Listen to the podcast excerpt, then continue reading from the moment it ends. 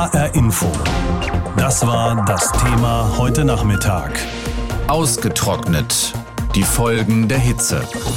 Das Sommerwetter in Deutschland ist im Juni und Juli ja eher Achterbahn gefahren. Erst war es sommerlich heiß mit über 30 Grad, dann plötzlich war es kühl mit Grau und Regen und Gewittern am Himmel. Da waren Strickpulli und Regenjacke wieder gefragt. Aber jetzt im August ist es damit vorbei. Hitzewelle herrscht. In den vergangenen Tagen waren die Karten in den Nachrichtensendungen meist dunkelrot eingefärbt mit Temperaturen von um die 38 Grad maximal. Darüber habe ich eben gesprochen mit Joachim Pütz aus der HR Wetterredaktion. Kinder mit Planschbecken im Garten oder zu Hause Urlauber, die freuen sich vielleicht über die tropischen Temperaturen in Hessen. Wieder andere stöhnen über die Hitze. Gartenbesitzern und Landwirten macht die Trockenheit Sorgen. Ist denn in Sicht, wann es mit dieser Hitzewelle zu Ende geht? Ja, nicht so richtig. Wir können so vier, fünf Tage relativ zuverlässig vorausschauen. Mhm. Und jetzt Richtung Wochenende, da sinkt die Temperatur etwas, wird nicht mehr ganz so heiß, etwa 25 bis 30 Grad. Immer noch sommerliche Hitze, aber nicht mehr ganz so heiß. Aber dass die Hitzewelle dann wirklich zu Ende geht, ist nach derzeitigem Stand eher unwahrscheinlich. Das Wetter in Hessen, das ist ja gerade nicht nur heiß, sondern es kann auch gefährlich werden. Was kommt denn da so in den kommenden Stunden und vielleicht auch Tagen auf uns zu? Ja, es wird ein bisschen turbulenter, weil von Südwesten wird immer mehr feuchtheiße Mittelmeerluft rangeschaufelt und die erhitzt sich dann, dann schießen dicke Quellwolken in die Höhe und dann können sich unwetterartige Gewitter entladen. Vor allem so der Westen und Süden werden wohl davon betroffen sein, auch Besonders so die Nachmittags- und Abendstunden sind dann die Gefahrenzeitpunkte. Aber Gewitter nennt man nicht umsonst Vagabunden der Atmosphäre. Ihre genaue Position, wann und wo sie auftauchen, ist schwer zu sagen. Gestern hatten wir in Neu-Isenburg heftigste Gewitter, Offenbach nix. Mhm. Also es sind sehr lokale Ereignisse. Die Floskel heißt, es muss damit gerechnet werden. Worüber wir auch gesprochen haben schon, womit wir rechnen müssen, ist, dass erstmal keine richtige Abkühlung in Sicht ist. Aber warum genau ist es denn eigentlich aktuell so? Also welche meteorologischen Voraussetzungen sind da gegeben, damit wir genau so eine Hitzewelle wie jetzt bekommen? Ja, vereinfacht gesagt, es ist schlichtweg äh, ein Hoch. Diesmal haben wir halt so eine umfangreiche Hochdruckzone, die bis zum Nordmeer reicht. Man nennt es auch Blockinglage und die hält dann die Tiefdruckgebiete äh, erstmal fern, äh, hält auch diese heiße Luft fest, sodass ein Luftmassenwechsel dadurch verhindert wird. Es ist eigentlich insgesamt eine sehr träge, stabile Wetterlage, aber kleinräumig dann wieder sehr instabil mhm. aufgrund dieser Feuchtigkeit, die die dann ranzieht. Und da sind immer viele Faktoren beteiligt, dass ein Unwetter entsteht. Da muss man das sogenannte Nowcasting machen, schauen, wo sich was entwickelt. Also insgesamt Hochdruckeinfluss, aber mit dieser kleinräumigen Instabilität, die eben für diese Unwetter sorgt. Mhm. Jetzt hören wir immer wieder, Wetter ist nicht das gleiche wie Klima. Trotzdem sind ja solche Hitzewellen wie dieses Jahr zumindest gefühlt mittlerweile keine Seltenheit mehr. Heißt das, wir müssen auch in den kommenden Jahren weiter mit solchen Hitzewellen und tropischen Temperaturen rechnen? Ja, das ist wohl zu befürchten, weil mit diesem Klimawandel, in dem wir ja nun mittendrin stecken, werden diese Hitze und Trockenheit Trends verstärkt verstärkt. Äh, dazu kommt auch, ähm, durch den Klimawandel verlängert sich ja die Vegetationsphase. So ab sieben Grad beginnt die Natur wieder aus dem Winterschlaf zu erwachen und äh, ist ja jetzt teilweise Februar, hat schon geblüht. Also diese Vegetationsphase verlängert sich und Pflanzen, die wachsen, brauchen Wasser, ziehen das Wasser dann auch verstärkt aus dem Boden. Es kommt nichts nach. Das jetzt schon über zwei, drei Jahre. Mhm. Das Defizit kann gar nicht ausgeglichen werden. Insofern befinden wir uns da gerade so ein bisschen in einem Teufelskreis. Und meine Prognose und auch die der Klimaforscher ist, dass in Zukunft das, was uns jetzt noch relativ ungewöhnlich erscheint, das neue Normal sein wird. Joachim Pütz aus der HR Wetterredaktion. Wir haben über die aktuelle Hitzewelle gesprochen, aber auch darüber, was uns in Sachen Klima in den kommenden Jahren erwartet. Und die Folgen dieser Klimaveränderung, der Hitze und der Trockenheit, die sieht man eben auch sehr deutlich an Bäumen. Die prägen oft die Landschaft oder auch ein Ortsbild. Da sind sie manchmal auch Teil der Geschichte. Man hängt an ihnen. Eine alte Dorfeiche zum Beispiel, eine Gerichtslinde, eine besonders schöne Allee. Aber auch solche Baumdenkmale sind vom Klimawandel bedroht. Und um die zu schützen, sind die Behörden auch auf ehrenamtlichen Einsatz angewiesen. Birgitta Söhling schildert ein Beispiel aus dem Rheingau-Taunus-Kreis. Im Schatten der Dorflinden können Kinder im Taunussteiner Ortsteil Hambach herrlich spielen, erzählt Ortsvorsteher Kurt Bücher. Meistens kommen die Mütter mit ihren Kindern, bringen sich was zu essen mit. Die Kinder spielen auf dem Spielplatz, holen ihr Wasser. Dann haben wir extra einen Macho-Pampe-Tisch da hinten aufgestellt. Das ist für mich der schönste Dorfanger in ganz Taunusstein. Das Ensemble der sechs alten Dorflinden steht als Naturdenkmal unter Schutz. Sie sind an die 200 Jahre alt, schätzt Heidrun Ort Krollmann vom Rheingau-Taunus-Kreis. Sie beobachtet mit Sorge, wie Klimawandel und Globalisierung solchen Naturdenkmalen zusetzen. Gerade erst musste im Rheingau am Schloss Johannisberg, einem beliebten Ausflugsziel, eine ganze Allee gefällt werden. Alte Ahornbäume, geschwächt durch die Trockenheit, befallen von der Rußrindenkrankheit. Ein Pilz, der durch Holzkisten oder Holzpaletten aus Südostasien eingeschleppt wurde. Die mussten gefällt werden, weil die Sporen dieses Pilzes sehr gefährlich sind für den Menschen. Sie können Lungenerkrankungen hervorrufen und die Bäume sterben ab. Das beste Gegenmittel, um solche alten Bäume zu schützen, regelmäßig wässern. Ein gelber Gartenschlauch ringelt sich im Wurzelbereich der Linden in Hambach. Kurt Bücher hat Löcher hineingebohrt, damit das Wasser sanft herausrieseln kann.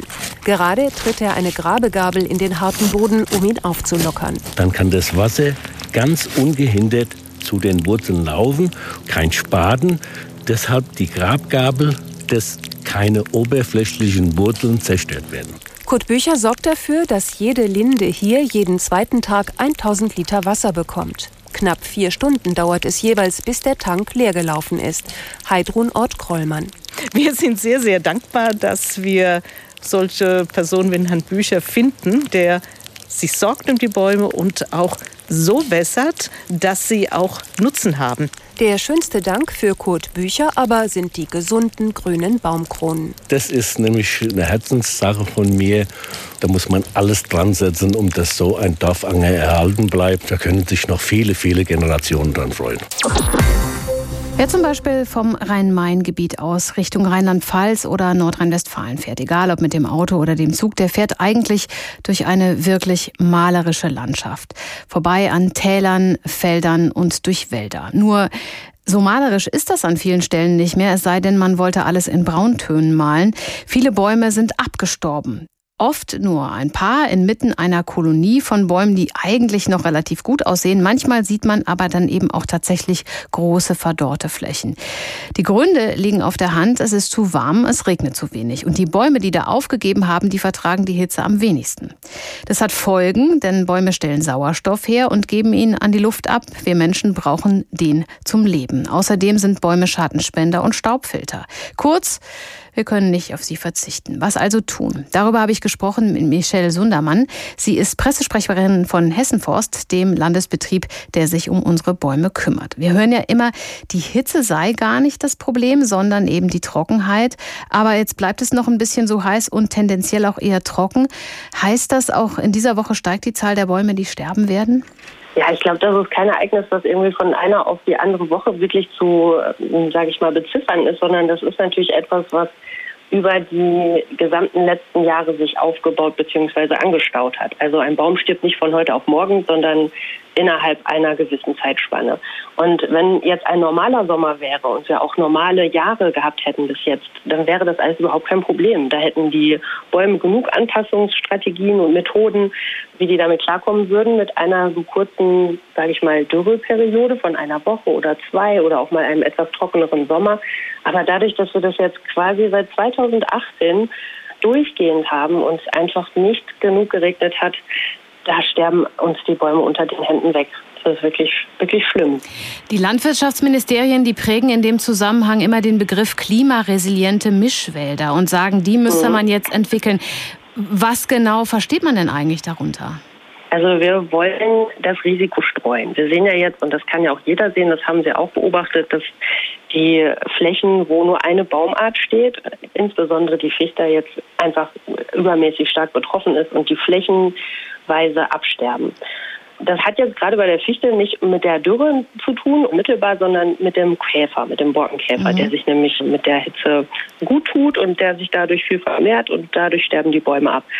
Was allerdings, was wir versuchen, was wir aber schon seit drei Jahrzehnten machen, ist, diese Monokulturen umzubauen in Mischwälder. Und da bauen wir halt auf Baumarten, die unter den prognostizierten Bedingungen in der Zukunft gut zurechtkommen. Wir versuchen dann eben auf den Flächen mindestens vier Baumarten unterzubringen, um eben dieses Risiko zu streuen. Weil wenn von diesen vier Baumarten eine ausfallen sollte, wären immer noch drei andere da, die den Bestand weiter begründen. Ich versuche mir das jetzt vorzustellen. Also man holt dann vielleicht Bäume oder Baumarten aus dem Mittelmeerraum, die äh, wärmere Temperaturen oder trockenere Sommer gewöhnt sind, rüber. Aber kann man die einfach so in eine andere Umgebung verpflanzen, sprich in ein mhm. bestehendes Gefüge aus Flora und Fauna? Ist das eine Lösung? Ja, nee, das geht nicht. Also wir nehmen auch keine Bäume jetzt unmittelbar aus dem Mittelmeerraum oder so, weil die natürlich auch andere Winter gewohnt mhm. sind. Und das ist eben diese ganz große Herausforderung. Wir wissen nur, dass wir wahrscheinlich, und das ist ja auch nicht hundertprozentig sicher, in den nächsten, sage ich mal, 20, vielleicht 40 Jahren trockenere Sommer und heißere Sommer bekommen. Sieht aber so aus, als wäre es in den Wintern dafür niederschlagsreicher vielleicht nicht mehr ganz so kalt, aber es sind trotzdem Bedingungen, die nicht so eins zu eins auf den Mittelmeerraum umzulegen sind. Und deswegen können wir nicht einfach Bäume aus diesen Bereichen nehmen und die hier einpflanzen, weil wir trotzdem noch andere Bedingungen haben als zum Beispiel jetzt im Mittelmeerraum. Also wir müssen mit Baumarten arbeiten, die am besten heimisch sind und trotzdem mit diesen Bedingungen gut zurechtkommen. Jetzt fallen uns ja immer wieder diese äh, abgestorbenen Bäume im Wald auf. Wir haben eben schon drüber gesprochen. Sie sagen jetzt, es gibt aber Bäume, die damit besser zurechtkommen. Haben Sie so Positivbeispiele, wo Sie sagen, so hier haben wir jetzt eine neue Sorte angepflanzt und äh, die kommt mit dem Wetter besser zurecht? Mhm. Also wir sehen, dass die Eichen zum Beispiel, dass die gut damit klarkommen, wenn es im Sommer heißer und auch trockener ist. Ahorne zum Beispiel, die kommen auch besser mit diesem Wetter klar, was wir jetzt gerade haben. Äh, die Weißtanne, vielleicht auch die Douglasie. Also da müssen wir einfach, und das ist, wie gesagt, diese große Herausforderung, wir, wir kennen die Lösung noch nicht. Also wir müssen auch beobachten, Beispiele suchen, finden und die gibt es. Die gibt es in vielen Forstämtern auch in Hessen, wo die Begründung oder wo die Mischwälder gut dastehen, die noch gut stabil sind, wo wir sehen, okay, hier hat diese Mischung gut geklappt. Das ist nicht immer eins zu eins übertragbar dann auf andere Standorte, weil jeder Standort lokal sehr unterschiedlich ist.